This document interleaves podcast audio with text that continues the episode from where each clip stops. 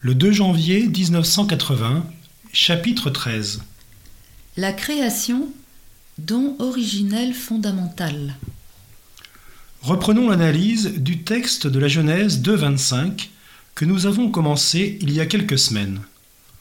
Selon ce passage, l'homme et la femme se voient eux-mêmes à travers le mystère de la création. Ils se voient eux-mêmes de cette manière avant de savoir qu'ils sont nus. Cette façon de se voir l'un l'autre n'est pas seulement une participation à la perception extérieure du monde, mais également une dimension intérieure de participation à la vision du Créateur lui-même. De cette vision dont, à diverses reprises, le récit du chapitre 1 fait état. Dieu vit tout ce qu'il avait fait, et voici que c'était très bien. Genèse 1, 31. La nudité signifie le bien originel de la vision divine. Elle signifie toute la simplicité et plénitude de la vision qui rend manifeste la pure valeur de l'être humain comme homme et comme femme, la pure valeur du corps et du sexe. La situation indiquée ainsi, de manière si concise et en même temps si suggestive par la révélation originelle du corps, comme cela résulte en particulier de Genèse 2, 25, ne connaît ni rupture intérieure, ni contradiction entre ce qui est spirituel et ce qui est sensible, de même qu'elle ne connaît pas de rupture et de contradiction entre ce qui, humainement, constitue la personne et ce qui, dans l'homme, est déterminé par le sexe, ce qui est masculin et ce qui est féminin. Se voyant l'un l'autre, quasi à travers le mystère même de la création, respectivement comme homme et comme femme, ils se voient eux-mêmes encore plus pleinement, plus distinctement que par le sens de la vue, c'est-à-dire que par les yeux du corps, ils se voient en effet et se connaissent eux-mêmes avec toute la paix du regard intérieur qui crée précisément la paix de l'intimité des personnes. Si la honte entraîne une réduction spécifique de la vue par les yeux du corps, cela provient surtout de ce que l'intimité personnelle est comme troublée et presque menacée par une semblable vision. Suivant Genèse de 25, l'homme et la femme n'avaient aucune honte. Se voyant et se connaissant eux-mêmes dans toute la paix et tranquillité du regard intérieur, ils communiquent dans toute la plénitude de l'humanité qui se manifeste en eux, comme caractère complémentaire, précisément parce que masculin et féminin. En même temps, ils communiquent sur la base de cette communion des personnes dans laquelle, du fait de la féminité et de la masculinité, ils deviennent mutuellement dons de l'un à l'autre. De cette manière, ils parviennent dans la réciprocité à une compréhension particulière de leur propre corps. La signification originelle de la nudité correspond à cette simplicité et plénitude de vision dans laquelle la compréhension de la signification du corps naît, pour ainsi dire, du cœur même de leur communauté communion. Nous l'appellerons conjugale. Dans Genèse 2, 23, 25, l'homme et la femme émergent, proprement à l'origine même, avec cette conscience de la signification de leur propre corps. Ceci mérite une analyse approfondie. Dans Genèse 2, 23, 25, l'homme et la femme émergent, proprement à l'origine même, avec cette conscience de la signification de leur propre corps. Ceci mérite une analyse approfondie. Si dans ces deux versions, celle du premier chapitre et celle yaviste du deuxième chapitre, le récit de la création de l'homme nous permet d'établir la signification originelle de la solitude, de l'unité et de la nudité, il nous donne aussi de ce fait la possibilité de nous retrouver sur le terrain d'une anthropologie adéquate qui cherche à comprendre et à interpréter ce qui est essentiellement humain. Les textes bibliques contiennent les éléments essentiels de cette anthropologie, éléments qui se manifestent dans le contexte théologique de l'image de Dieu. Ce concept contient en soi la racine même de la vérité sur l'homme révélée par cette origine dont le Christ, dans son entretien avec les pharisiens, se réclame en parlant de la création de l'être humain comme homme et comme femme. Il faut se rappeler que toutes les analyses que nous faisons ici se rattachent précisément, au moins indirectement, à ces paroles. L'être humain que Dieu a créé homme et femme porte dès l'origine l'image divine imprimée dans son corps.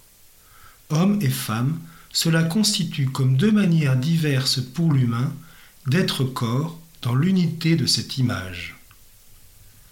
Il convient maintenant de revenir à ces paroles fondamentales dont le Christ s'est servi, c'est-à-dire au mot créa, au sujet créateur, introduisant dans les considérations faites jusqu'à présent une nouvelle dimension, un nouveau critère de compréhension et d'interprétation que nous appellerons herméneutique du don.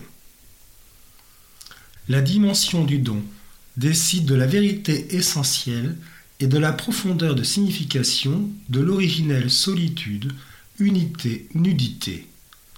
Elle se trouve également au cœur même du mystère de la création, qui nous permet de construire la théologie du corps dès l'origine, mais exige en même temps que nous la construisions proprement de cette manière. Le terme créa, sur les lèvres du Seigneur, contient la même vérité que celle que nous trouvons dans le livre de la Genèse. Le premier récit de la création répète plusieurs fois ce terme, de Genèse 1.1, au commencement Dieu créa les cieux et la terre. À Genèse 1.27, Dieu créa l'homme à son image. Dieu se révèle surtout comme créateur. Le Christ se réclame de cette révélation fondamentale contenue dans le livre de la Genèse. Le concept de création y trouve toute sa profondeur, non seulement métaphysique, mais aussi pleinement théologique. Le Créateur est celui qui appelle à l'existence hors du néant et établit dans l'existence le monde et l'homme dans le monde, parce qu'il est amour. À vrai dire, nous ne trouvons pas ce mot amour, Dieu est amour, dans le récit de la création. Ce récit, toutefois, répète souvent Dieu vit tout ce qu'il avait fait, et voici que c'était très bien. Ces paroles nous font entrevoir dans l'amour le motif divin de la création, comme la source dont elle jaillit. Seul l'amour, en effet, engendre le bien, et se complaît dans le bien. Seul l'amour, en effet, engendre le bien, et se complaît dans le bien. 1 Corinthiens 13. Aussi la création comme action de Dieu ne signifie-t-elle pas seulement le fait d'appeler à l'existence hors du néant et d'établir l'existence du monde et de l'homme dans le monde, mais signifie aussi, suivant le premier récit, Bereshit Bara, donation, une donation fondamentale, radicale, c'est-à-dire une donation dont le don jaillit précisément du néant. La lecture des premiers chapitres de la Genèse nous introduit dans le mystère de la création, c'est-à-dire du commencement du monde par volonté de Dieu, qui est tout-puissant et amour. Par conséquent, chaque créature porte en soi le signe du don originel fondamental. Toutefois, le concept de donner ne peut en même temps se référer à du néant. Il indique celui qui donne et celui qui reçoit le don, et également la relation qui s'établit entre eux. Or, cette relation émerge du récit de la création au moment même de la création de l'homme. Cette relation se manifeste surtout dans l'expression Dieu créa l'homme à son image, à l'image de Dieu il le créa. Dans le récit de la création du monde visible, donner n'a de sens que respectivement à l'homme. Dans toute l'œuvre de la création, c'est de lui seul qu'on peut dire qu'il a été gratifié d'un don. Le monde visible a été créé pour lui.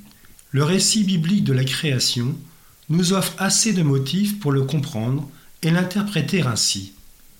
La création est un don parce qu'en elle apparaît l'homme qui, comme image de Dieu, est capable de comprendre le sens même du don dans l'appel à l'existence hors du néant.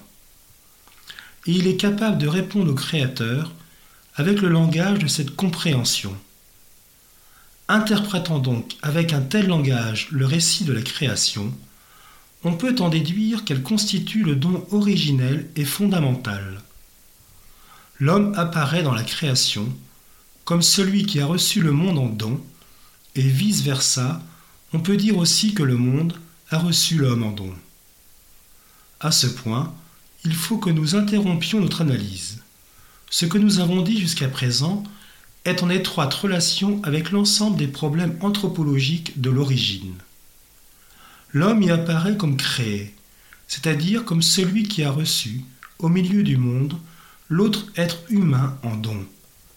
C'est précisément cette dimension du don que nous devons, par la suite, soumettre à une profonde analyse pour comprendre également à sa juste mesure la signification du corps humain. Ce sera l'objet de nos prochaines méditations.